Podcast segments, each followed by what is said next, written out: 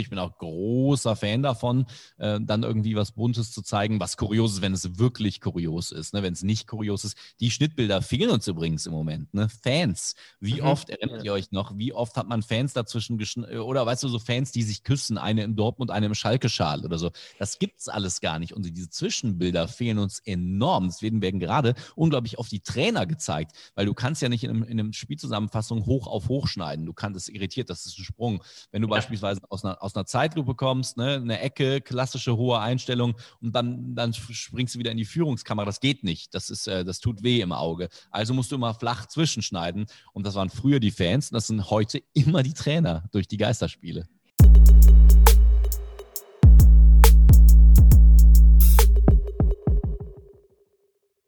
Moin, moin und herzlich willkommen zu Die Zukunft des Fußballs, eurem Fußballpodcast mit Dennis Heimann, das bin ich, und Arndt Philipp Ohms. Philipp, auf einer Skala von 1 bis 10, wie sehr freust du dich auf die heutige Aufnahme? Ja, Dennis, hi erstmal und dann definitiv 11, also oder 12 vielleicht.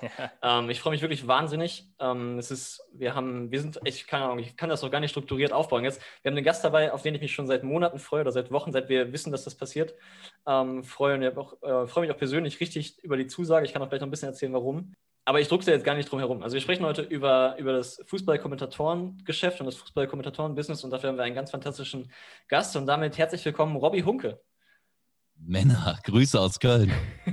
Moin. Fantastisch. Ganz vielen Dank, dass du dir Zeit nimmst, um mit uns zu sprechen. Ich äh, freue mich persönlich, dass du dabei bist, weil ich die Stimme, die wir jetzt hier im Podcast zu Gast haben, schon tatsächlich aus meinen, aus meinen Jugendjahren noch kenne. Und zwar Gott, aus dem. Scheiße. Aus dem, aus dem, ja, ich, ich war da 18, habe ich 18, 19 Jahre, also Jugendjahr ist, also, ist ein bisschen in die Tasche gelogen, aber äh, von 9011. Ähm, oh, jo, ja, meine erste professionelle Station quasi. Das ist ja, ja krass. Ja, ganz genau, ganz genau. Und ich hatte nämlich zu der Zeit hatten wir keinen ähm, Fernseher im Haushalt und ich habe halt Fußball explizit über 9011 mitbekommen. Also es gab so, so ein krass. halbes, dreiviertel Jahr in meinem Leben, wo das halt meine Fußballinformationsquelle war und das habe ich auch nie verpasst. Du und warst der eine Hörer, den wir immer hatten. Ich war, ich, ich war immer, ja, genau. Auf so alten Websites gab es ja unten immer so einen, so einen Nutzerzähler und ich habe da jede Woche die Zahl 1 hochgedreht. Wahnsinn! Ey, das ist ja wirklich geil. Da habe ich ewig nicht mal nachgedacht über 9011, abgesehen davon, dass ich aus dieser Zeit noch einen sehr guten Freund habe, äh, der, der damals als Praktikant zu uns kam, der jetzt auch Fußballkommentator ist. Der ist nicht so bekannt. Adrian Geiler heißt der. Ich weiß nicht, ob ihr den kennt. Sehr geilen, äh, aufgrund ja, seines Namens einfach sehr geil. Social-Namen. Er nennt sich natürlich bei Social äh, geiler Sport. das ist ja perfekt. Das ist ja perfekt. Ja. Vorlage versenkt, würde ich sagen. Ab, absolut, absolut. Das äh, war eine ganz, ganz geile Zeit. Also da haben wir, ähm, äh, wenn ich jetzt einfach mal direkt so losplaudern darf, das war ja. da, wurde damals in Leipzig aus der Box produziert, äh, was äh, total absurd war, weil ich ähm, die Wochenenden dann, was heißt absurd, also normal, dann bin ich immer nach Leipzig gehackt übers Wochenende mit dem Zug Mhm. Hab dann da äh, drei Spiele weg, wegkommentiert übers Wochenende. Ähm, wunderschön in der Leipziger Altstadt gelegen, so ein Sender. Ähm, hat leider nicht lange überlebt. Ne? Ich glaube zwei Jahre. Günther ja, genau. Koch hat mich damals da reingebracht. Äh, Günther Koch, frühere BR-Reporterlegende, ähm, der war damals so ein bisschen, das war so der bekannte Kommentator, den die geholt haben ist ja auch äh, Audio gewesen, also, also Radio quasi. Ähm, und da, der hatte mich irgendwann mal gehört beim, beim, bei Fangeist. Fangeist war der erste Radiosender, für den ich kommentiert habe. Das war mein eigener. und, ähm, den habe ich damals gegründet mit Kommilitonen von der Sporthochschule. Und da haben wir irgendwie so dritte Liga, damals Regionalliga kommentiert und so eine Konferenz gemacht und uns mit Handys einfach ins Stadion gesetzt. Und da hatte der mich irgendwann mal gehört, weil ich, glaube ich, der Elf Freunde da ein Interview gegeben habe. Und daraufhin hat er mich bei 9011 vor vorgeschlagen und so wurde ich dann quasi zum, zum professionellen Fußballkommentator dadurch. Wobei, boah, da bist du aber wirklich ein Freak, weil am Anfang, ich war da mit Abstand der Jüngste, da durfte ich nur so wie in Wiesbaden gegen Koblenz in der zweiten Liga und so kommentieren.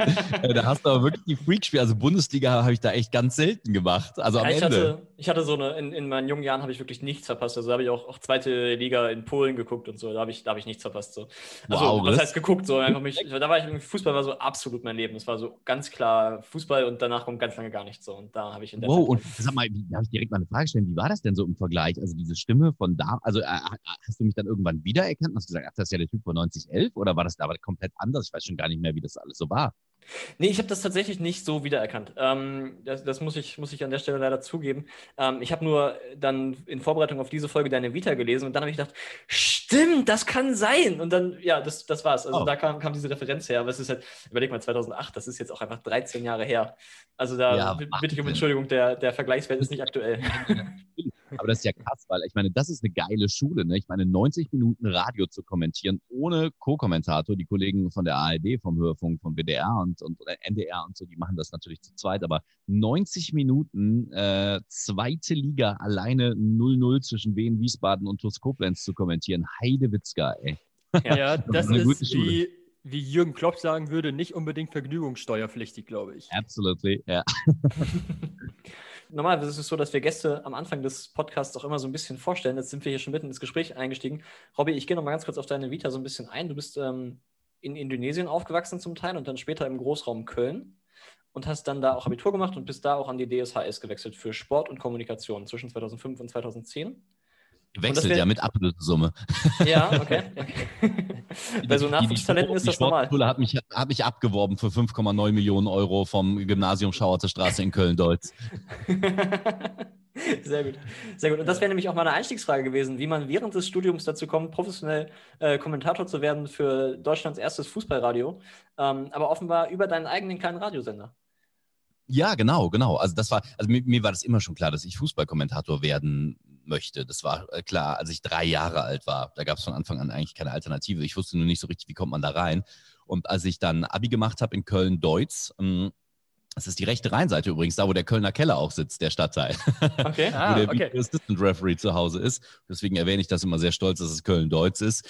Und ähm, da kam so eine Abordnung der Deutschen Sporthochschule, DSHS, stimmt, ist die offizielle Abkürzung, ich sage immer Sporo.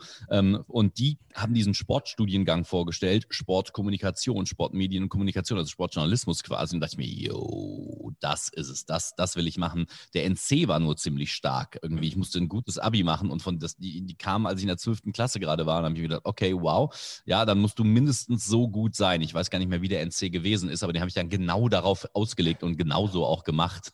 Ah, sehr und ähm, hm. ja, genau. Und dann, dann habe ich da studiert, war eine großartige Zeit. Ich habe nicht, nicht so richtig viel für meinen Job gelernt, weil es ja einfach auch wahnsinnig theoretisch ist und es ist ja eigentlich ein Sportstudium. Also im Grundstudium haben wir nur Sport gemacht, was unglaublich cool ist. Ne? Also, äh, und dann im Hauptstudiengang dann quasi nur Journalismus und, und ähm, äh, diese Geschichten. Aber Journalismus im Sinne Sinne von Kommunikationswissenschaften, ne? also im Sinne, im theoretischen Sinne, sehr, sehr, sehr wenig über die Praxis. Da gab es so ein, zwei Praxiskurse, die ich auch mit, äh, mit großer Freude belegt habe. Aber es war immer schon klar, ich muss äh, nebenbei was machen. Und dann habe ich aber relativ früh gemerkt, dass als junger Mensch die Leute nicht unbedingt auf dich warten als Reporter, äh, weil das ein unglaublich beliebter Job ist. Mhm. Und dann habe ich eben mein eigenes Radio gegründet, genau. Und so bin ich dann, so bin ich dann da so, so reingerutscht quasi. Ja, interessant auch, dass du jetzt schon der zweite Gast bist, den wir hier haben, der an der Spoho äh, Sport und Kommunikation studiert hat. Äh, Harro Füllgrabe hat das auch studiert legendärer okay. Studiengang. Es gibt äh, in der Mensa gab es damals vier verschiedene Biersorten. Das werde ich nie vergessen. okay, ja, das ist natürlich überragend.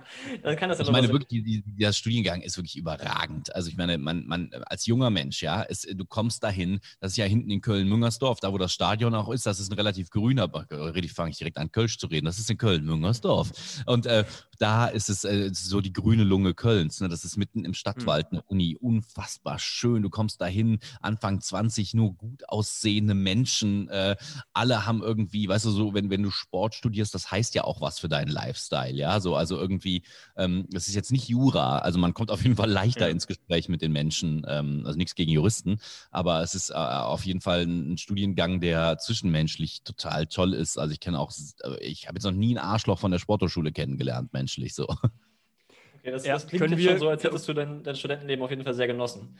Oh ja, mhm. ja, wobei es schwer war, weil dadurch, dass ich den Radiosender hatte und dann ja hinten raus äh, während des Studiums schon bei 9011 arbeitete als Kommentator und eben auch bei Radio Wuppertal noch, wo ich äh, Regionalliga damals kommentiert habe, die Spiele vom Wuppertaler Sportverein, äh, wo ich auch echt schlimme Touren gemacht habe. Ich erinnere mich daran, äh, nach Aue gefahren zu sein, sechs Stunden und dann wieder sechs Stunden zurück nach dem Spiel. Aber ähm, das war ja immer schon am Wochenende. Das heißt, die fetten Partys an der Spur, die wirklich legendär sind, die habe ich meistens verpasst, weil ich am Wochenende da schon gearbeitet habe. Ja, man ja. muss Opfer bringen für seinen Traumberuf. Ja. So. Okay. Ähm, Dennis, ich habe dich eben leider unterbrochen. Ja, ich wollte nur bestätigen, äh, dass das im Sportstudium äh, immer recht leicht fällt. Äh, wir beide haben ja Sportmanagement studiert. Klar, das hat einen gewissen BWL-Einschlag, aber alles äh, Menschen, die aus dem Sport kommen und äh, ich weiß genau, was du meinst, Gobby. Ja, ja, total. Ja.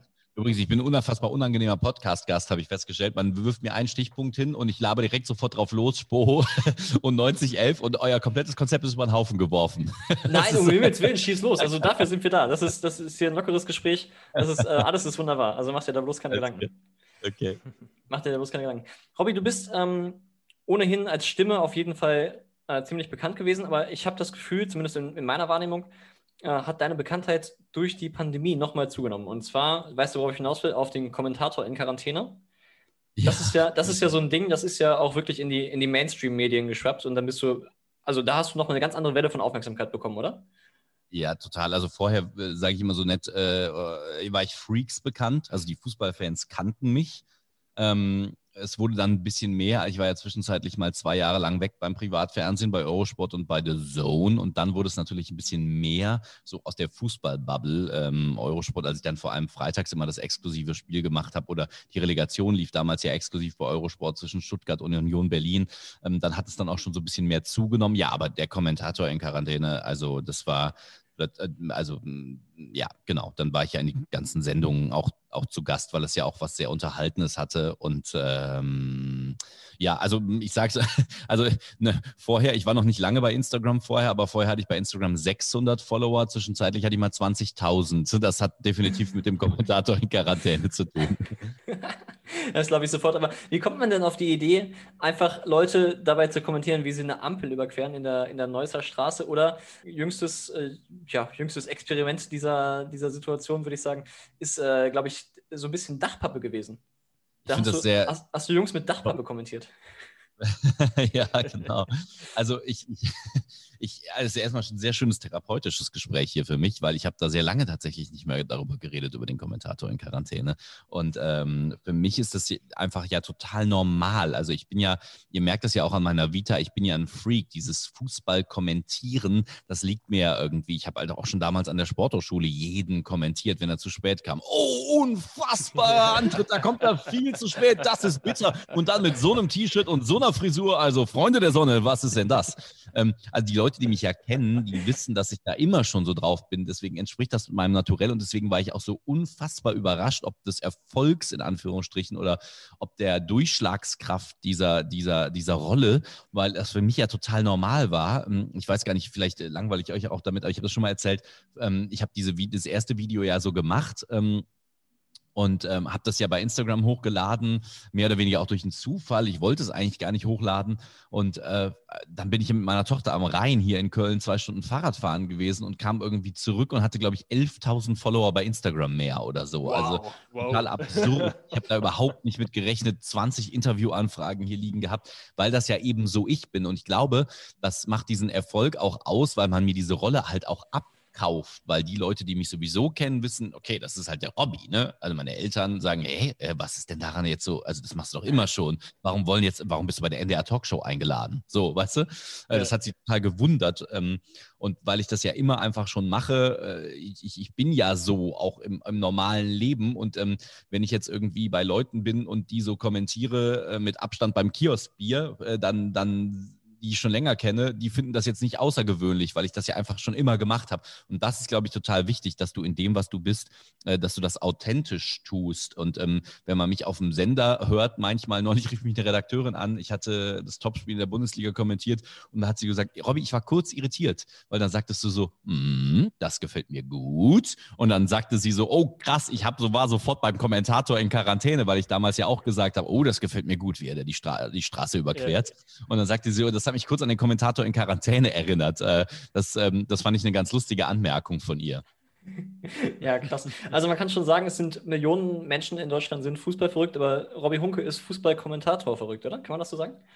Ja, ja, also ich wollte auch nie irgendwie Fußballprofi werden. Ich wollte immer Fußballkommentator werden. Ich habe mich nie ein, ein, ein, ansatzweise darüber. Ich habe auch früher auf dem Sportplatz äh, meine, meine Eltern, ähm, wir, ich bin im Bergischen Land äh, in der Nähe von Köln aufgewachsen. Ähm, das ist ziemlich ländlich da gewesen und da war ein Sportplatz und wir sind in der Straße, in der wir wohnten, das war die Sportplatzstraße ähm, und habe dann eben da bei einem Verein gespielt und ähm, habe dann, meine Mutter äh, hat mich immer schon gehört. Also die musste nie auf mich aufpassen und fragen, wo ist denn der Robby? Die hat ja gehört, ach, der ist ja da hinten, weil ich alles, was wir so miteinander gespielt gespielt haben, halt immer wegkommentiert habe. Das ist ja eigentlich, eigentlich, eigentlich, krass, wenn ich jetzt darüber nachdenke, bin ich echt ein krasser Freak. Ne? Ja, aber im ja, besten also, Sinne. Also im, im jeder hat ja so eine, hm, jeder hat ja so eine Phase irgendwie als Kind oder Jugendlicher, glaube ich zumindest, äh, wenn man Fußball spielt, dass man es dann auch mal kommentiert, wenn man mit seinen äh, Jungs auf dem Bolzplatz ist, dass man dann sagt, oh, und da geht er vorbei und da kommt die scharfe Flanke von rechts oder irgendwie sowas. Aber das waren dann irgendwie Phasen oder mal dann und wann und du hast es einfach immer gemacht. Ja. ja, total. Da bin ich auch, ähm, das ist ja, ich bin ja in dieser Generation, ich bin der 83er Jahrgang, ne? Und äh, als ich dann gerade so Kind war, äh, wechselte das ja zwischen ähm, äh, Sportschau damals und RAN, Sat 1 die Rechte und dann dann auch irgendwann ja wieder zurück. Und da habe ich auch so unglaublich viel mitbekommen. Also die, die, die Präsenz von Sportmedien war unglaublich, finde ich, damals noch mehr, als es das Internet noch nicht gab. Also der Fernsehen hatten ja wirklich Dinge transportiert und vielleicht das auch nur, weißt du, also das ist ja, also natürlich ging es mir auch um den Fußball und ich wollte unbedingt die Ergebnisse wissen, aber es gab, mir ging mir immer auch schon darum, oh, wie wird das aufbereitet medial? So, das, ich habe schon mhm. immer Unterschiede gemerkt, auch so, ne, zwischen wie macht das jetzt Sat 1 und wie macht das dann jetzt irgendwie die Sportschau und so. Ich habe schon mal wahnsinnig interessiert. Jetzt ich liebe das Medium Fernsehen auch einfach unglaublich. Ich schaue auch nach wie vor unglaublich gerne analoges Fernsehen, ey. Okay. Ich frage mich gerade, du sagst, du hast, du hast als Kind schon immer alles, was so gespielt wurde, wegkommentiert. Kommentierst du deinen Haushalt? Also passiert das so, in, ist das in deinem Alltag für dich, in deiner Wohnung, findet das statt? Äh, ja, ja, ja. Also für meine Tochter absoluter Standard, ja, ja. ja. Krass, okay. Okay. Okay. Wir haben, Dennis und ich haben im Studium mal ähm, die Gelegenheit gehabt, mit Rolf Töpperwien zu sprechen. Und der hat damals gesagt, dass Kommentatoren ja auch immer so einen, so einen schwierigen Stand haben, weil im Prinzip ist das Beste, was du als Kommentator erreichen kannst, dass du keinen nervst. Würdest du dieser Aussage, wie stehst du dem gegenüber? Weil ich glaube, also davon, dass man nicht nervt, davon kriegt man nicht 20.000 Instagram-Follower über Nacht. So. Ich nerv auch nicht, ich habe keine 20.000 Fans. Vielleicht nerv ich auch einfach. ja, ähm, das, das, das stimmt. Also beim, beim, beim Fußball kommentieren ist das ja auch so eine Sache. Also mhm. beim, beim Fußball kommentieren, ich sag mal irgendwie bei einem, bei einem Länderspiel musst du dich ja auch total zurücknehmen. Es geht den Leuten, also, also was schon klar ist, es geht den Leuten, wenn sie Fußball und äh, im Fernsehen kommentieren, geht es ihnen ja, da sind die Leute sehr gespalten. Also ich würde sagen, da, da geht es ihnen selten um, um den Kommentator.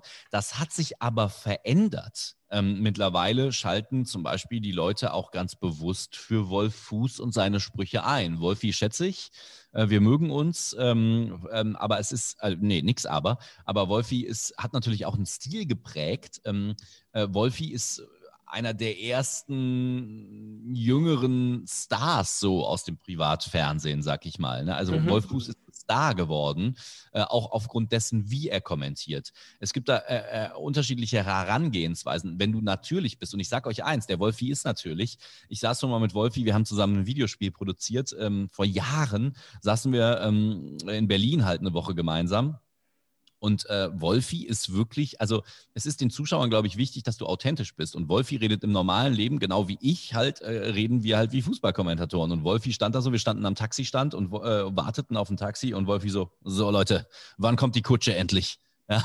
Oder ähm, Wolfi wollte, wollte Fastfood essen bei Meckes. Und ähm, dann fragte ich so, Wolfi, was essen wir denn heute? Oh, heute amerikanisch. Und äh, das ist, er ist wirklich so im echten Leben, wie er auch Fußball kommentiert. Und das bin ich halt auch. Ich glaube, ich würde mich unglaubwürdig machen, wenn ich ein Spiel komplett tot ernst kommentiere. Weil ja. ich bin halt auch Young Generation und ich finde, mit Sprache zu spielen und mit, mit, mit Wörtern zu jonglieren und immer neue Begriffe für eigentlich immer das Gleiche zu finden, ist, ist mir total wichtig. Ich liebe die deutsche Sprache, weil ich zum Teil ja auch mit der deutschen Sprache als Fremdsprache aufgewachsen bin. Du hast erwähnt, ich bin in Indonesien aufgewachsen. Ich finde das ein wahnsinniges Geschenk und ähm, deswegen ähm, arbeite ich da sehr gerne mit. Ähm, und das gefällt nicht jedem. Es gibt ja auch äh, Leute, die mich nicht mögen, so, ja. Ähm, ich glaube aber mit diesem, mit diesem Kommentator in Quarantäne, ähm, habe ich da so einen Nerv getroffen, äh, weil, weil die Menschen, das war wirklich eine Zeit, äh, in der die Menschen wenig Unterhaltung hatten. Und dann haben die das ganz klar als Unterhaltung abgestempelt und nicht als ein, ein, eine Fußballübertragung sozusagen. Ne? Und das ähm, ist, glaube ich, das, was, den, was, was, was die Menschen ähm, ja dazu gebracht hat, äh, da mir irgendwie, irgendwie zu folgen, weil sie wussten, ah, da werden sie unterhalten. Ähm, denn ich fühle mich definitiv als Unterhalter auch. Also ich fühle mich zum einen als Fußballkommentator. Ich muss auf jeden Fall erklären, was da taktisch passiert. Das wiederum nehme ich mir jeden Samstag in der Sportschau zur Aufgabe, den Leuten auch taktisch etwas mitzugeben, aber mundgerecht, ne? so fingerfertig. Äh, pfannenfertig, würde Wolf Fuß sagen. Ähm, so, so stückweise. Ich versuche Taktik zu erklären, aber in einem Satz, sodass das für die Leute einen Mehrwert hat. Aber ich sehe mich auch als Unterhalter. Und diese Grätsche hinzubekommen, die ist so mein täglicher Anspruch. Also ich finde es gerade wahnsinnig spannend, dass du und Wolf Christoph Fuß quasi das anwenden, was teilweise auch Schauspieler ja machen, äh, wenn sie Method Acting machen. Also das, die, die gehen ja auch in den Pausen nicht aus ihrer Rolle raus. Ja, und, ja. Und ihr ja. seid einfach immer Fußballkommentatoren und wahrscheinlich gerade deswegen eben auch so authentisch und gut.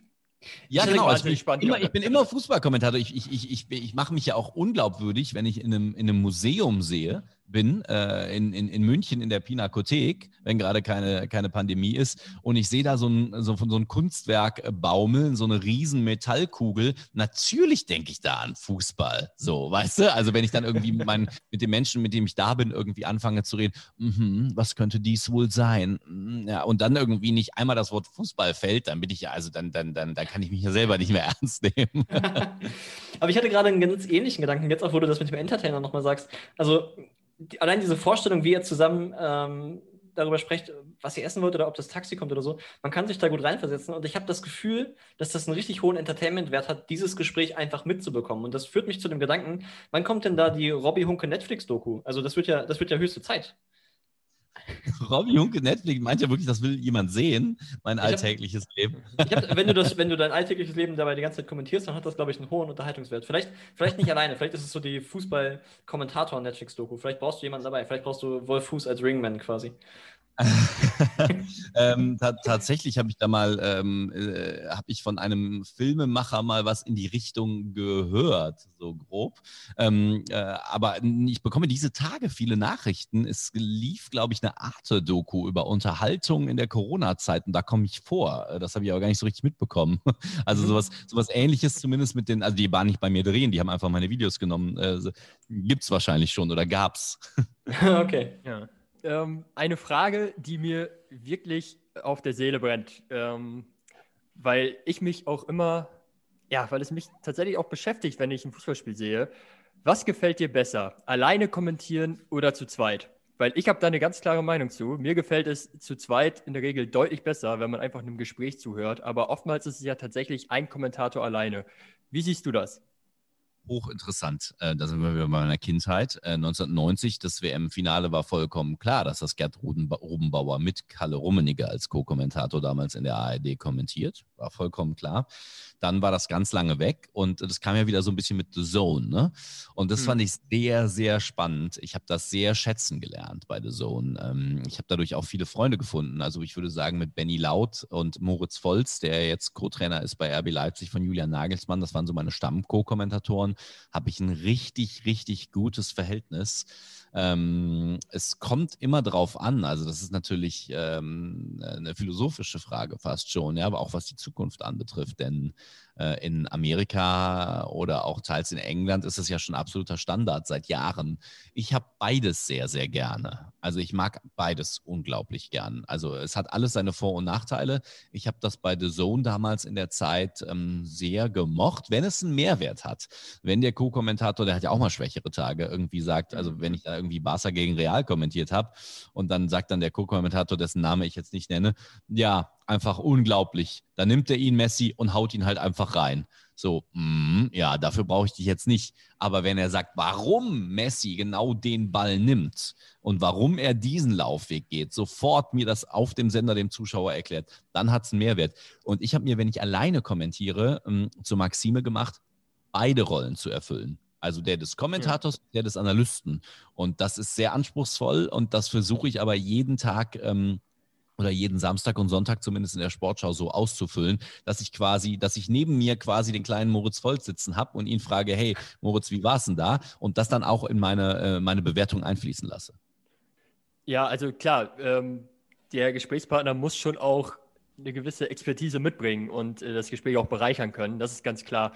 Ich finde es von der Gesprächsdynamik, ja, ich, natürlich alleine gibt es keine Gesprächsdynamik, aber ich finde es einfach von der, von der Dynamik irgendwie netter, einem Gespräch zuzuhören, wenn denn die Chemie auch halbwegs passt zwischen den beiden. Das ist ganz klar. Mhm. Eben aus dem Amisport auch. In der NBA ist es ja gang und gäbe. Ich äh, schaue öfter mal Basketball und ich finde es klasse. Und gerade auch The Zone ist ja für mich ein absolut positives Beispiel. Äh, ich höre auch Santo Wagner sehr, sehr gerne als, als Experten tatsächlich. Hätte ich auch nicht gedacht vor ein, zwei Jahren. Aber ich finde, der macht das überragend momentan. Mhm. Und ähm, ja, ich hoffe, dass das bleibt dabei und das ist nicht nur ein Trend. Was, was glaubst du denn? Etabliert sich das oder geht es irgendwann wieder Richtung eines alleinigen Kommentators? Oh, super spannend. Es gibt ja immer so Phasen. Ne? Also ich meine, ja. generell auch in der Sportberichterstattung, was RAN damals gemacht hat in den 90ern, dann dachten ja Leute, sag mal, ticken die noch? Äh, wie, wir brauchen jetzt plötzlich sieben Kameras. Ich glaube, mittlerweile sind bei einem Bundesliga-Topspiel 24 Kameras Standard. Äh, früher, bevor RAN äh, das übernommen hat, waren es halt, äh, wenn du Glück hattest, drei. das sieht man manchmal noch bei Drittliga-Übertragungen oder Viertliga-Übertragungen. Die äh, sind von der Kamera so her ausgestattet, das sind äh, ganz oft einfach nur noch drei, vier Kameras, äh, also quasi zwei Hintertor, für, immer für die Slomos äh, und dann eine, eine 16er hoch, so nennen die sich, für die Abseitsgeschichten und eine Führungskamera, so ungefähr. Ähm, das war ja früher äh, noch in den in Anfang der 90er absoluter Standard.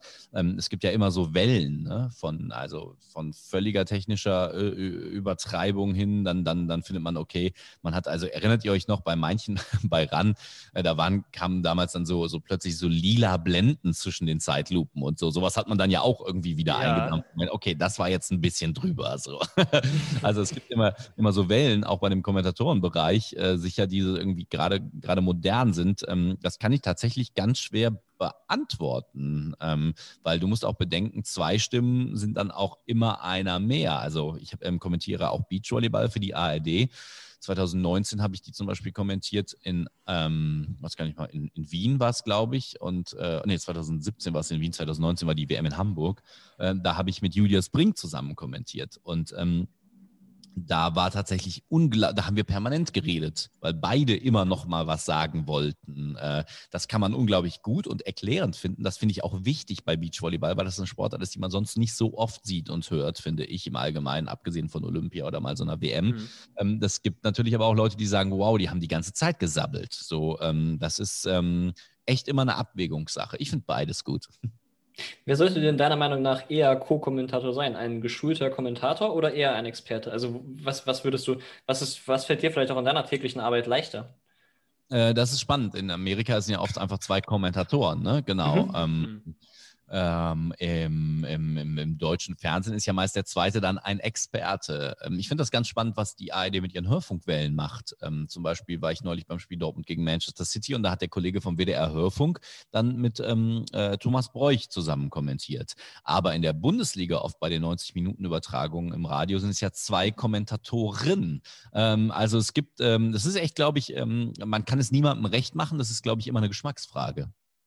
Okay. Also einfach auch so ein bisschen situativ vielleicht, weil du hast, du, also du hast natürlich recht, dieses Doppelkommentatoren-Team, das ist halt eigentlich eher so aus dem amerikanischen Raum, ne? Also genau. Eigentlich, eigentlich, eher aus der Ecke. In England hat man das, glaube ich, partiell auch, aber du hast in England zum Beispiel, also englische Bundesliga-Übertragungen sind ja oft zum Beispiel dann auch eher mit einem deutschen Experten zum Beispiel wieder.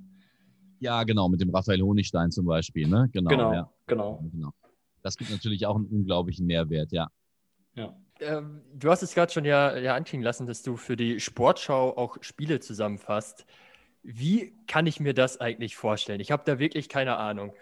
Kommentierst du das schon während das Spiel läuft? Wahrscheinlich nicht. Wird dir nach dem Spiel, werden dir nach dem Spiel Szenen gegeben, die du dann kommentieren sollst? Wie, wie funktioniert das?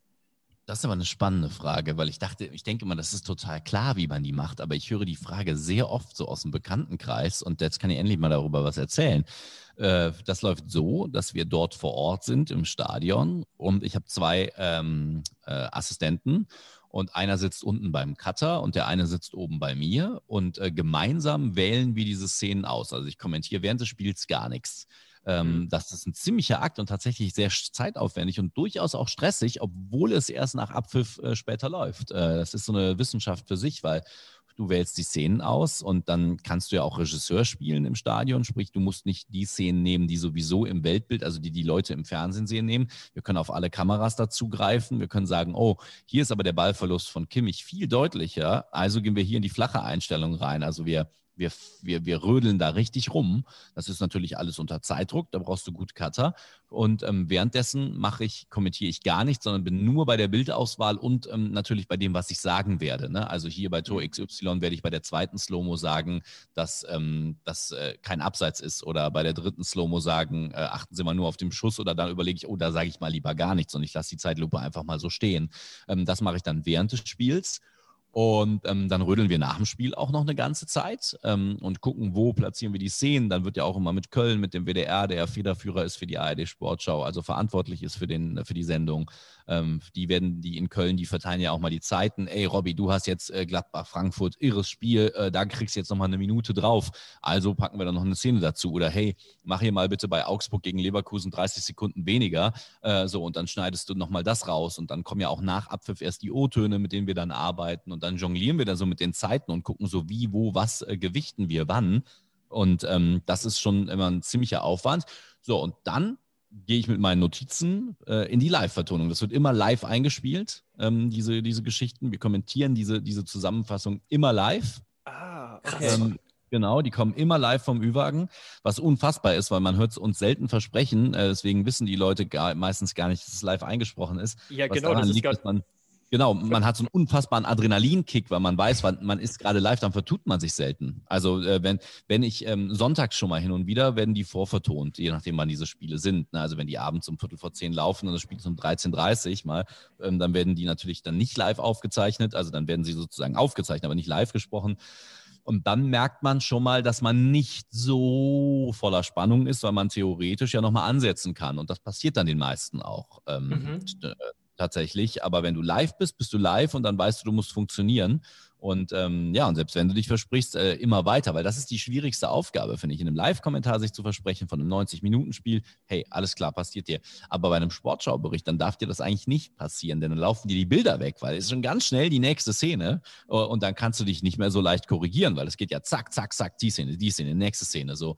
Und wenn du dich gerade versprichst in der Szene und dann nachweist du aber, kommt dann im Bild irgendwie Friedhelm Funkel, dann ähm, ist es schwer, nochmal ähm, über den ähm, äh, tollen, tollen Steckpass Pass vom Stuttgarter Spieler zu mhm. sprechen, ja. Und das ja. ist, das ist dann eben so die, die, die tricky Situation daran. Also es ist für mich so äh, die Königsdisziplin, Spielzusammenfassungen live einzusprechen. Und es sind ja auch ziemliche Riemen. Ne? Wir sprechen ja von, von Beitragslängen von bis zu einer Viertelstunde. Und ähm, das ähm, ist auf jeden Fall, finde ich, unglaublich spannend. Ich liebe das. Das klingt ja extrem ja. anspruchsvoll. Also das klingt, das habe ich auch nicht gewusst. Ich habe wirklich gedacht, dass das vorproduziert wird. Ja, ja, und sehr anspruchsvoll, ich, ich, ja ich frage mich jetzt gerade, ob das unseren Zuhörerinnen und Zuhörern klar war, ob die sich gerade mit der flachen Hand vor die Stirn schlagen und denken, was sind das für Idioten da, die beiden? Ja. Äh, oder ob das wirklich einfach ein Wissen ist, was, es, was nicht verbreitet ist. Das, ich glaube, die meisten Fußballfans denken, dass das vorproduziert wird. Wir, ja. machen, wir machen eine ja. Instagram-Umfrage dazu, das finden wir raus. Wir, wir fragen unsere Hörer mal. Ähm, ja, gerne. Ich finde das nämlich total, das, das, kommt aus einer, einer Zeit. Ähm, ähm, also erstmal macht die Sportschau das auch bewusst, weil sie die Emotionen auch mitnehmen wollen, denn wenn du live sprichst, bist du immer emotionalisierter. Ähm, aber ganz früher wurden ja diese Beiträge, also ich rede jetzt von, von 60er Jahren, ähm, wurden, wurden ja diese, diese Bänder noch damals nach Köln gebracht. Also man, es wurde ja was mit der Kamera aufgenommen. Das konnte man vor Ort nicht schneiden, nix Ü-Wagen oder so. Da wurden diese schweren Bänder noch mit Motorradfahrern aus den Stadien Deutschlands nach Köln in den WDR gebracht. Dort wurden sie dann hektisch und gut zusammengeschnitten. Und dann saß dann der Sprecher eben in Köln, der Kommentator, und hat dann auf diese Bilder, die er im Zweifelsfall noch nicht mal vorher gesehen hat, drauf kommentiert. Aus dieser Zeit kommt das noch, weil es einfach zeitlich nicht möglich war, weil der das Band aus Braunschweig halt nach Köln mit dem Motorrad mal drei Stunden brauchte und dann wirklich erst kurz vor Sendebeginn an, eintraf im WDR. Krass. Robin, jetzt hast du gerade gesagt, ähm, dass es so ein bisschen schwierig ist, wenn man sich da in so einer Zusammenfassung verspricht, weil dann eben die Bilder natürlich Schlag auf Schlag nachkommen. Das führt spontan bei mir zu der Frage, gibt es so einen richtig, so einen Versprecher, der dir hinterher richtig unangenehm war oder irgendwas, irgendwas besonders Skurriles oder Lustiges vielleicht? Hast du da mal irgendwie Also ich meine, in so einer Kommentatorenkarriere muss sowas ja eigentlich unweigerlich mal vorkommen, oder? Ähm, ich, also ich bin meistens nicht zufrieden mit mir, wenn ich vom Ü-Wagen komme, weil ich immer Verbesserungsbedarf sehe, so, ne? Und äh, es gibt mir halt immer irgendwie wieder mal so alle vier Spiele hast du mal vielleicht so einen kleinen Haspler. Das Interessante ist, das interessiert die Zuschauer überhaupt nicht. Also das merken die überhaupt nicht. Oder auch irgendwie, selbst meine Assistenten, die auch überkritisch sind mit mir und ähm, die sagen, ey, das, ist vollkommen okay, ey, das ist part of the business. Ähm, das, äh, ich überlege gerade, ob ich mal was richtig, richtig übe. Nee. Oh Gott, ich will ja nicht sagen, ich bin fehlerfrei, aber so einen richtigen krassen Versprecher, wo ich sage, oh, da liegst du jetzt aber voll daneben. Äh, nee, nee, tatsächlich nicht. Na, fantastisch. Umso besser. Hoffentlich bleibt es so. ja, und kleine Fehler werden einem ja nicht nur verziehen, die machen einen sogar auch noch sympathischer. Also gestern ähm, Dortmund gegen Man City, wir nehmen ja am 15.04. auf. Da äh, hat Kai Dittmann, nachdem zur Halbzeitpause gepfiffen wurde, gesagt, und ich gebe jetzt zurück, ich muss mich auch erstmal hier wieder sammeln, total spannendes Spiel. Und dann sagt er direkt, oh, ich kann ja noch gar nicht zurückgeben, weil das äh, andere Spiel noch läuft, äh, Real gegen Liverpool. Äh, ja, dann hat man wirklich gemerkt, das wurde ihm dann aufs Ohr gegeben. Aber das, das war einfach nur sympathisch in dem Augenblick tatsächlich, ja, dass er so mitgenommen genau. war vom Spiel. Absolut, sowas, sowas habe ich auch. Also immer mal wieder drin. Also das sind so, genau. Also man, man ist ja keine Maschine. Ähm, tatsächlich sollte man sehr professionell arbeiten, weil das ist ja der Job. Ich finde irgendwie, ähm, wenn du Fußballkommentator bist, das ähm, sehen viele nicht, dann ist das ja dein Beruf, aber dann, dann erwarte ich, ich erwarte ja auch von mir, dass ich diesen Job professionell löse. Aber ähm, immer, also wenn, ähm, genau, wir sind ja keine Maschinen, wir sind ja keine Roboter, das wäre das, das wäre wär ganz schlimm. Stellt euch vor, Fußballspiele würden von Robotern kommentiert werden. Mhm, mhm. Ja. Ähm, sag mal, wie bereitest du dich eigentlich auf so ein Spiel vor? Ähm, machst du das alleine? Hast du jemanden, der dir zuarbeitet und dir beispielsweise Statistiken liefert? Wie kann man sich das vorstellen? Ähm, ich bin Vorbereitungsfetischist. Ich ähm, bin Tage vorher auch schon, ja, ich will nicht sagen unruhig, aber ich denke immer, ich tue zu wenig. Dabei tue ich äh, wahrscheinlich mehr als alle anderen. Oder, oder also, nee, das will ich gar nicht unterstellen. Ich tue wahnsinnig viel. Also für ein Spiel bereite ich mich so vor und es gibt die goldene Regel, ähm, 80 Prozent der Vorbereitung schmeißt du nachher weg. Mhm. Weil du so viel gar nicht erzählen kannst. Du willst die Leute ja auch nicht zuschwallen, ne? Äh, das ist ja das Ding. Du willst ja auch nicht, du willst ja auch nicht. Es gibt so einen Klassiker wie, ähm, äh, ab und an hört man das äh, schon mal so, das ist dann so eine Statistik, die rausgeprügelt wird, nur damit du es mal gesagt hast, weil du dir vorher irgendwie gelesen hast. So. Mhm. Ähm, es muss ja immer passen. Also wenn du jetzt irgendwie zum Beispiel Dortmund ein Gegentor nach einer Standardsituation bekommt und es ist jetzt irgendwie in dem Fall äh, wirklich, ist es der, äh, neulich habe ich es gesagt bei Köln, Köln gegen Mainz, da hat der FC der FC ist die zweikampfschwächste Mannschaft der Bundesliga, noch äh, hinter Schalke. Und ähm, da haben sie mal irgendwie wieder so auf dem Weg zu einem Tor irgendwie jeden Zweikampf verloren oder hatten nicht genug Druck, Druck drauf. Dann passt die Statistik. Der erste FC Köln ist die zweikampfschwächste Mannschaft der Bundesliga. Wenn es nicht passt, sollst du es auch nicht sagen. Aber es muss immer auf die Situation passen. Und die Situation ist immer das Spiel. Das heißt, du musst das was du, also du musst quasi jede Situation vorausahnen, damit du dann dafür eine entsprechende Information hast. Du musst es auch nicht, weil dann, dann lässt auch einfach mal weg, dann lass die Leute Fußball gucken, ist ja Fernsehen. Ähm, du musst ja nicht jede Szene mit deinem, mit deinem Output füttern. Aber ich möchte immer für alle Eventualitäten, möchte ich etwas in der Hinterhand haben. Und wenn es auch nur bunte Informationen sind, ne? Also zum Beispiel, ähm, ich weiß gar nicht, ob, ob das, also Haaland, Erling Haaland, man, man redet immer davon, oh, er ist so ein Norweger und der hackt Holz und der ist so riesig und ist so eine Maschine. Der hat aber nur Schuhgröße 43. Finde ich total süß. Was? Wenn man den so sieht, denkt man, der hätte 50. So, das, das sind so bunte Informationen, die ich auch ganz gerne mal spreade. Und das sind so Sachen, ähm, da musst du, glaube ich, eine gute Mischung finden. Aber ich ähm, versuche immer auf alles vorbereitet zu sein, soweit es geht. Es geht natürlich nicht. Dazu gehören natürlich auch Regeln. So, was ist gerade die aktuelle Handspielauslegung etc. Mhm. Hm. Wie kommt man denn an die Information, welche Schuhgröße Erling Haaland hat? Ähm, ich Du, bei Erling Haaland, da schaue ich mir natürlich nicht nur die Statistiken an, obwohl sie unglaublich sind. Ne, jetzt irgendwie Stichwort Champions League. Äh, ich glaube, in 15 Champions League-Spielen 20 Tore ist schon irre. Ich lese mich, ich versuche alles zu dem zu lesen, ne? Alles. Und dann bin ich irgendwann mal in irgendeinem Artikel äh, aus dem Norwegischen, den ich über den Google-Übersetzer habe laufen lassen, äh, auf diese Schuhgrößengeschichte gekommen. Also ihr merkt, da ist man schon ziemlich in der Tiefe, ne? Äh, oh ja.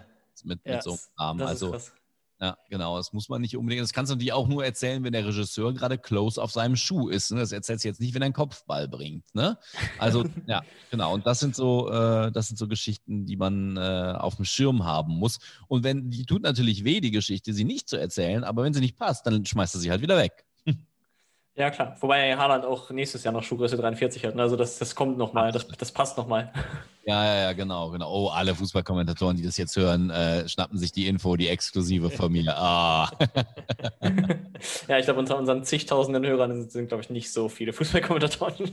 Übrigens, mir ist noch im Nachhinein jetzt doch äh, ein Fehler aufgefallen. Tatsächlich habe ich mal äh, neulich äh, statt Andreas Vogelsammer von Arminia Bielefeld Matthias Vogelsammer gesagt, habe es aber mhm. selber gar nicht gemerkt, weil ich eigentlich Andreas sagen wollte, ist mir dann irgendwie so rausgerutscht, mhm. weil, mein, weil mein Schwager äh, hat, heißt Andreas und der hat einen Bruder, der heißt Matthias und dann habe ich das durcheinander gebracht. und da habe ich ah. einfach Matthias Vogelsammer, ist bei Twitter einem sehr aufmerksamen Arminia-Fan aufgefallen. Ah ja, okay. Ja, wenn das der schlimmste Fehler ist, dann äh, hast du bisher, glaube ich, einen ziemlich guten Job gemacht. ja. Das, das will ich auch sagen. Jetzt haben wir gerade über die Schuhgröße von Erling Haaland gesprochen. Da stellt sich mir die Frage, Robby, ähm, wie nah ist man als Kommentator eigentlich an den Spielern dran? Das ist jetzt wahrscheinlich sowieso keine Pauschalaussage, weil es gibt halt unfassbar viele Fußballprofis und allein in Deutschland. Aber vom Prinzip her, so Mannschaften, die du häufiger betreust, sind ja, soweit ich weiß, zum Beispiel auch der FC Köln. Und ähm, in der Champions League warst du jetzt viel mit Dortmund unterwegs oder bei Dortmund-Spielen äh, aktiv. Bist du da, gibt es da Kontakte in die Mannschaft zu Spielern? Bist du da keine Ahnung, nah dran gibt es da auch irgendwie vielleicht Situationen, dass man nochmal Leute anruft und irgendwie einfach mal sich noch eine Meinung einholt oder irgendwelche Insights oder so. Kannst du uns da mal mitnehmen, wie das so ist? Oder stelle ich mir das ja. gerade viel zu naiv vor und das ist ganz professionell mit Distanz, oder? Ähm, also ich bin manchmal auch froh über die professionelle Distanz. Ich will das auch immer nicht. Ähm, also beim FC sind wir beim richtigen Thema. Beim ersten FC Köln habe ich außer losem Kontakt hin und wieder mit Timo Horn zu keinem der Spieler und der Verantwortlichen Kontakt was auch total gut ist, weil dann kann ich erzählen, ähm, dass das äh, ein hoffnungslos verlorener Verein ist in, okay. in, in, in, manchen äh, Handlungen. Also du sollst ja auch, als du bist ja auch als Journalist, äh, ich bin ja auch Journalist, ich bin ja nicht nur Reporter, ich bin Journalist und da solltest du natürlich auch, finde ich, ähm, kritisch über, über, über alles berichten dürfen und alles sagen dürfen. Ähm, das ist das eine. Mhm. Ab und an gibt es aber solche Fälle. Also zum Beispiel, mit wem ich ganz gut kann, ist mit Ilkay Gündoğan. Ähm, der hat sich total gefreut, als er mich gesehen hat bei Dortmund gegen Manchester City, weil ich ihn mal äh, begleitet habe für die Sportschau vor zwei Jahren bei einem relativ langen Dreh. Äh, das gibt es immer mal wieder, aber tatsächlich ist das meistens auf die Art, also auf die Arbeit beschränkt. Also mit Lukas Podolski beispielsweise habe ich mal einen sensationellen Dreh gehabt in Mailand, aber auch in Istanbul, als er gerade das Tor des Monats geschossen hat. Ähm, da, da, das war da irgendwie so eine, so eine gute Zeit, die wir hatten, aber äh, danach habe ich auch nie wieder persönlichen Kontakt mit ihm gehabt. So, das ist, das ist dann auch irgendwie, ist es auch okay. Also ich bin jetzt nicht so super grußgeil und, äh, und, und, und freue mich wahnsinnig wahnsinnig, wenn mir ein Spieler Hallo sagt. Äh, das passiert schon mal. Man sieht sich ja, ist ja seine Arbeit, die des Spielers und meine Arbeit. Da sieht man sich halt quasi auf der Arbeit, ja. Mhm, Aber ich, ich, ich, ich will das gar nicht so unbedingt äh, immer haben. Okay, verstehe. Dann aber Anschlussfrage, wenn, wenn du sagst, du bist nicht so grußgeil, dann sag doch mal, oder schlecht, schlecht formulierte Frage, aber kannst, kannst du vielleicht mal uns oder mir sagen, was deiner Meinung nach das Geilste an so einem Tag im Stadion ist? Äh, explizit als, als, ähm, als Kommentator. Also nicht irgendwie, wenn du als Fan in der Kurve stehst, sondern was ist so das, der Moment, wo du denkst, so ja, das ist absoluter Hammer hier gerade? Das Feierabendbier mit meinen Assistenten danach. ja, okay. Ähm, Tatsächlich ist es der Moment, aber da muss man auch für gemacht sein. Äh, ich habe ja gerade erzählt, dass es live eingesprochen wird, alles in die Sportschau. Der Moment, wo der Moderator ähm, langsam auf dein Spiel kommt. So, jetzt kommen, oder die Moderatorin, jetzt kommen wir zum nächsten Spiel. Das ist heute Borussia Dortmund gegen den ersten FC Köln. Und du weißt so, ähm, jetzt bist du gleich dran. Und dann steigt das äh, Adrenalin und dann schreibt, steigt das Kribbeln. Da merkt man, äh, du bist lebendig, äh, weil du wirst jetzt gleich live sein. Und wenn du nichts sagst, dann ist das sehr schlecht.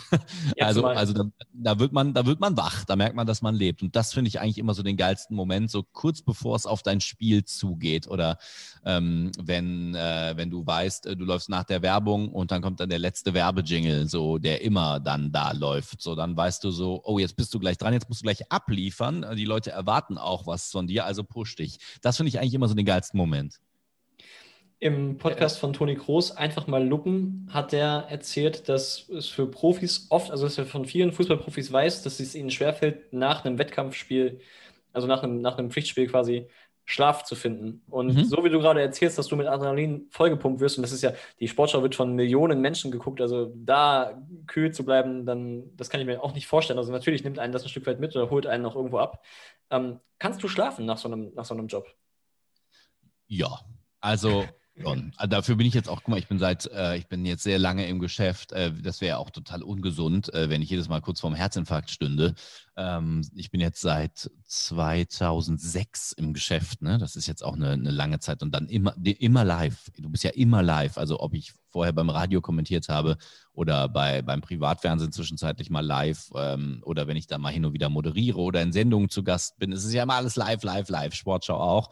Und ähm, ich glaube, du musst dir so ein gewisses Fell antrainieren. Aber natürlich fällt es manchmal gerade nach großen Spielen, nach wichtigen Spielen, ähm, wenn du dann nachher vielleicht irgendwie denkst, Mensch, da hättest du vielleicht in der Zeitlupe das nochmal besser darstellen können oder so, dann ähm, da fragst du dich immer, was hättest du besser machen können. Und ähm, gerade samstags fällt dann das Abschalten schon mal schwerer. Ja, klar, keine Frage. Mhm. Ähm, nun heißt unser Podcast ja die Zukunft des Fußballs. Und deswegen möchte ich dich ganz gerne fragen, ob es irgendwelche Veränderungen gibt, die sich so im Kommentatorenberuf am Horizont abzeichnen. Irgendetwas, von dem du sagst, das wird in der Zukunft noch wichtiger sein.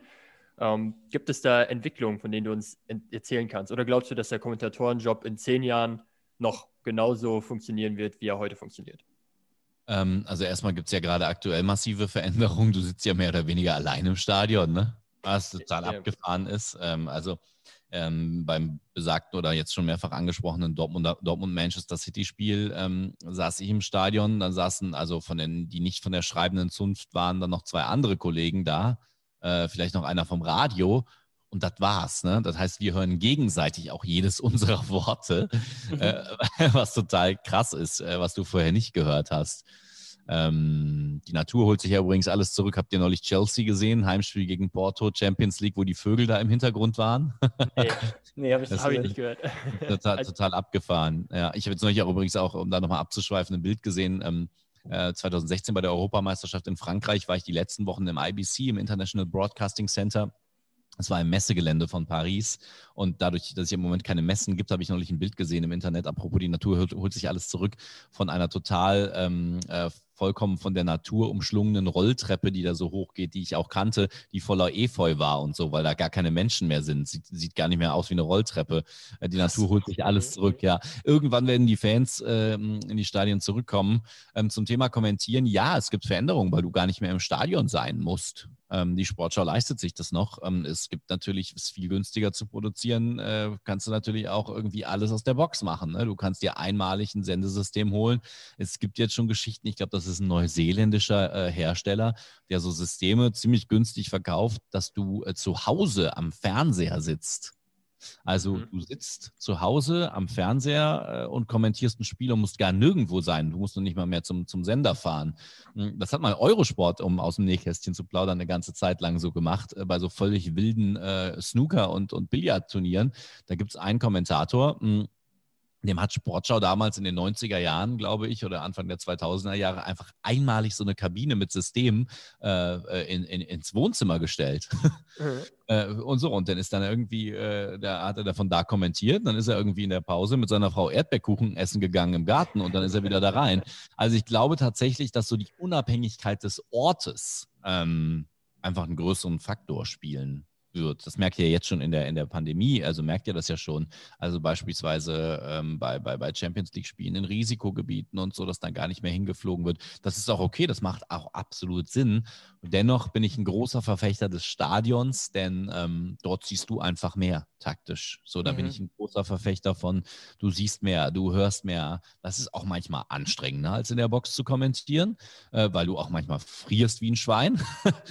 äh, ähm, das ist halt einfach äh, unglaublich, wie lange man in so einem Stadion noch friert. Denn auch im Mai ist ja die Pressetribüne immer im Schatten. Da kommt nie Sonne hin. Ich sage euch eins, Schalke und Bielefeld im Mai musst du absolut im Wintermantel hingehen, weil ähm, die Kameras ja auf dieser Seite stehen. Ne? Ähm, und, ja. und Schatten brauchen. Und da ist immer schattig. Und das ist aber, oh, fragt mich mal, ey, Olympiastadion Berlin, Januar. Äh, Jesus Christus, ey. Also da zieht es ja vom Maifeld rüber. Ähm, da ist es immer so 20 Grad gefühlt kühler, als es eigentlich ist. So. Und dann, wenn dann Berlin mal so mit minus 12 aufwartet und du sitzt da gefühlt bei minus 30, ähm, da war ich mal kurz davor, äh, mir mit dem Wasserkocher über meine Füße äh, heißes Wasser zu gießen. ähm, also ja, also die Unabhängigkeit des Ortes wird immer besser. Ich glaube, du musst heutzutage einfach nicht mehr zu einer Rugby-WM nach Neuseeland fliegen und so. Ne? Ähm, das wird sich auf jeden Fall verändern. Ich hoffe einfach immer, dass es äh, immer von Menschen ausgeführt wird und nicht eines Tages äh, von Robotern. Mhm. Ja, das kann ich mir aber auch wirklich nicht vorstellen. Ähm, Nein, das, das wird nicht kommen. Aber auch Unabhängigkeit des Ortes, du hast es gerade gesagt. Ich glaube, das würde man auf Dauer zumindest merken, wenn die Kommentatoren nicht mehr vor Ort sind und die Live-Stimmung nicht mitbekommen. Gehen wir mal davon aus, dass äh, es in einigen Monaten, in einem Jahr oder wann auch immer wieder mit Zuschauern auch funktionieren wird. Ich glaube, man muss vor Ort sein, um die Stimmung auch transportieren zu können, vernünftig. Äh, ja, absolut, denn ich glaube auch, dass gerade in meinem Geschäft Emotionen ja auch immer Qualität generiert. Ich finde, Emotion ist gerade in der Sportberichtung auch immer gleich Qualität. Ähm, genau deswegen bin ich eigentlich davon überzeugt, dass es nicht Roboter tun irgendwann eines Tages. Ähm, wie gesagt, ich bin ein Riesenverfechter des Stadions. Es ist einfach kein Gefühl ist geiler. Und da sind wir wieder beim Gefühl, was ist eigentlich das beste Gefühl bei deiner Arbeit? Ähm, ich war jetzt schon so in der Pandemie drin, dass ich sagte, ey, ja, kurz bevor ich dran bin. Aber äh, wenn Zuschauer gerade dran sind, da sind, ähm, wenn du hochkommst, so auf dein, auf, ins Stadion rein sozusagen, also aus diesem Aufgang reingehst und siehst dieses Licht im Stadion, wenn es da so nach Bier riecht, nach Bratwurst, also noch gegrillte Bratwurst wie in Bochum zum Beispiel und, und so ein bisschen so zerstampfter Rasen von unten, so das ist auch ein Gefühl, wo ich mir denke, wow, das ist schon toll. Deswegen bin ich irgendwann mal Fußballfan geworden. Als ich fünf oder so war, bin ich mit meinem Vater ähm, das erste Mal dann ins Stadion gegangen zum FC und ähm, bin dann irgendwie hochgekommen und genauso rochst, das behältst du für immer. Ich war mit meiner Tochter auch schon zweimal im Stadion, als es noch ging ähm, auch beim ersten FC Köln, das, ähm, die, die vergisst natürlich solche Dinge wie den Geißbock und äh, die, die Currywurst nicht, ne? Ja, das ist klar. Das ist verrückt. Klar. Also, wo, wo, ja, genau. Jetzt, ja, jetzt hast du mir wahnsinnig viel Lust auf einen Stadionbesuch gemacht. Ja. Ja, total. Total. Robby, jetzt haben wir aber über Veränderungen gesprochen im, im Kommentatorengeschäft und da frage ich mich gerade, äh, du hast eben selber gesagt, dass du dich auch so ein bisschen immer als Unterhalter oder als Entertainer siehst. Und da ist mir eingefallen, dass ähm, das Online-Portal FUMS zum Beispiel von verschiedenen Kommentatoren-Jobs äh, hinterher Arbeitsnachweise ins Internet stellt. Also quasi mhm. so die besten Sprüche oder die besten Lines aus so einem, aus so einem Live-Kommentar ähm, rauszieht und eben nochmal schriftlich aufbereitet. Und das sind ja oft auch richtig lustige Sachen. Kann es sein, dass, der, dass dein Job sich quasi auch immer mehr in so eine Unterhaltungsrichtung ähm, setzt, obwohl man natürlich trotzdem auch die harten Fakten wissen muss und irgendwie sich auskennen muss und so ohne Frage. Aber dass es in Zukunft wichtiger ist, das auch unterhaltsamer zu transportieren? Also ist das ein Trend, der sich da gerade abzeichnet? Guck mal, äh, Sport hat unglaubliche Konkurrenz bekommen durch äh, Amazon Prime und Netflix. Ne? So klar, mhm. ähm, ist immer, immer unterhaltener, das merke ich schon auch. Wichtig ist da eine Balance zu finden. Und wichtig ist, glaube ich, dass diese Sprüche, die die Jungs von FUMS aufschreiben, die schreiben ja wirklich auch nur die besten auf, ähm, dass das wirklich echt ist. Ähm, ich war mal bei FUMS mit, ne, mit einer Kachel, wie man sagt, äh, also mit so einem Zitat. Das habe ich überhaupt nicht gemerkt und deswegen, glaube ich, hat Fums es auch aufgeschrieben. Denn ähm, wenn du dir die Sprüche, äh, die, du, die du droppen willst, vorher aufschreibst, das merkt der Zuschauer. Die sind ja nicht blöd. Ja, und, äh, und das muss schon hundertprozentig passen. Und ich habe irgendwann mal in einem Champions League Live-Spiel gesagt, äh, wow, ähm, Schachtja Don, Donetsk spielte gegen Hoffenheim, damals in der Champions League. Und äh, erste, erstes Gruppenspiel, ich glaube, es war das erste Champions League-Spiel überhaupt, was auf The Zone lief, mit deutscher Beteiligung, fällt mir gerade ein. Das war also die erste, erste rechte Periodenjahr. Und da habe ich irgendwann gesagt, die spielten gegen Donetsk, boah, Donetsk ist irgendwie so wie Haarmilch. Ähm, irgendwie äh, so, so, nie wirklich berauschend, aber die sind auch irgendwie immer verfügbar. So, äh, das, das habe ich gesagt und das wusste ich gar nicht mehr, dass ich das gesagt habe. Habe es dann erst bemerkt, als Fums mit diesem Zitat umgekommen ist, äh, rumgekommen ist. So und das fand ich äh, total interessant, weil das habe ich in meiner, das habe ich mich unglaublich gefreut. Ich dachte, wirklich, ey, habe ich das gesagt? Oder irgendwann mal haben sie mir in, in einem Eurosport-Live-Spiel damals habe ich gesagt, ähm, es, es regnete wahnsinnig. Ne? Ähm, und äh, Manuel Baum, der damalige Augsburger Trainer, Augsburg spielte gegen Dortmund, äh, hatte äh, ich habe ihn dann, war so halt so ein Regisseurbild und äh, Regiebild und es klatschte wirklich in Strömen auf sein Haupt. Und, äh, und er hatte aber eine Kapuzenjacke an. Und ich dachte mir, Alter, warum zieht er die nicht auf? Ne? Äh, aber der war so in seinem Spieltunnel drin, da habe ich irgendwie gesagt, so, oh, es regnet in Strömen, Manuel Baum äh, äh hat eine Kapuze an, aber er sagt irgendwie, ey, Kapuze, hold my beer, dich brauche ich nicht oder so. irgendwie sowas in die Richtung. Das habe ich auch gar nicht bemerkt. Das ist halt, da rede ich halt einfach so, wie mir der Schnabel gewachsen ist. So. Und ähm, das fand ich war nicht cool als Erinnerung, einfach, dass sie das aufgeschrieben hat, weil ich es überhaupt nicht bemerkt habe. So. Aber das, das, das stimmt schon. Ähm, und da sage ich auch immer, Wolf Fuß ist sehr stilprägend äh, gewesen für eine ganze Generation von Kommentatoren, weil dieses Ding ja, ähm, dieses Ding so zu kommentieren, wie Wolf Fuß Fuß halt auch mal mit, mit, mit einem flapsigen, witzigen Spruch. Ähm, ist, ja, das ist heutzutage, holt das die Leute irgendwie ab. Ich, ich, ich mag das, das mögen aber nicht alle. Mhm. Ja, okay. da ist was dran, aber dieses total nüchterne, ich glaube, man muss beides zusammenführen. Ja, Gerne in, genau. der, in der Halbzeitpause ein bisschen, soweit es in einer Halbzeitpause geht, in die Tiefe gehen, ein, zwei Szenen sich schnappen, die taktisch erläutern. Gerne auch äh, während des Spiels, vor allem wenn man einen Experten an der Seite hat.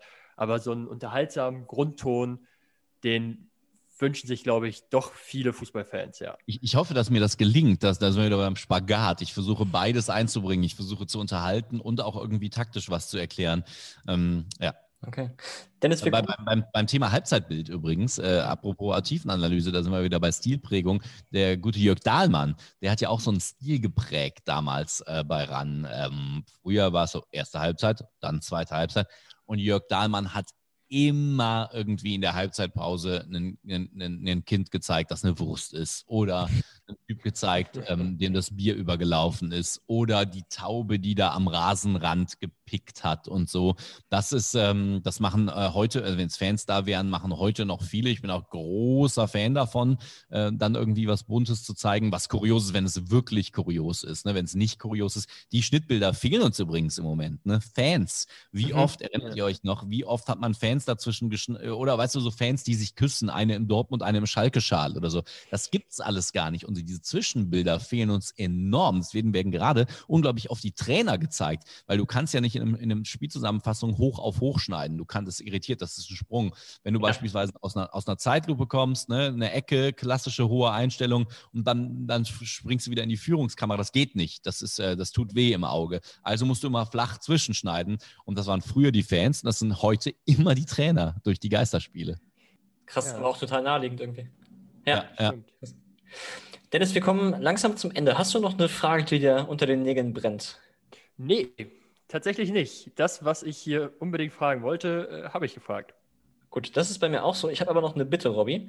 Und zwar ja. ist es so, dass wir am Ende unserer Folgen eigentlich immer, also unsere Folgen enden immer damit, dass, dass meistens ich sage, das war's, vielen Dank an den Gast, blablabla und Abpfiff. Und dann schneiden wir so einen Abpfiff auch wirklich rein und es kommt unser Abschlussjingle und so. Mhm. Und nachdem wir jetzt, also das ist ja eine der seltenen Podcast-Folgen, in dem Dennis und ich wirklich die unprofessionellsten Sprecher sind, die wir hier haben. Von daher würde ich an dieser Stelle, an dieser Stelle erstmal sagen, ich bedanke mich auf jeden Fall herzlich für deine Zeit und für diese wirklich auch lebhaften Einblicke in, dein, in deinen Job und in das Berufsbild des TV-Kommentators. Es hat mir richtig, richtig, richtig viel Spaß gemacht. Ich habe auch irgendwie das Gefühl, dass du also ich, ich verliere gerade so ein bisschen die Professionalität, aber du bist doch einfach ein ziemlich cooler Dude. So, das macht doch einfach Spaß. Uh. ähm, ähm, würdest, du, würdest du diese Folge für uns abmoderieren? Dann würde ich mich nämlich einfach herzlich bedanken und sagen. Und damit verabschiede ich mich hier vom Kommentatorenplatz. Vielen Dank an die Sportskameraden Philipp und Dennis. Was ein Spiel. Ich weiß nicht genau, wie lange wir gewesen sind, aber letztlich schätze ich eine gute Stunde. 60 Minuten voller Klasse. Unfassbar. Danke fürs Zuhören. Das ist der Apfel.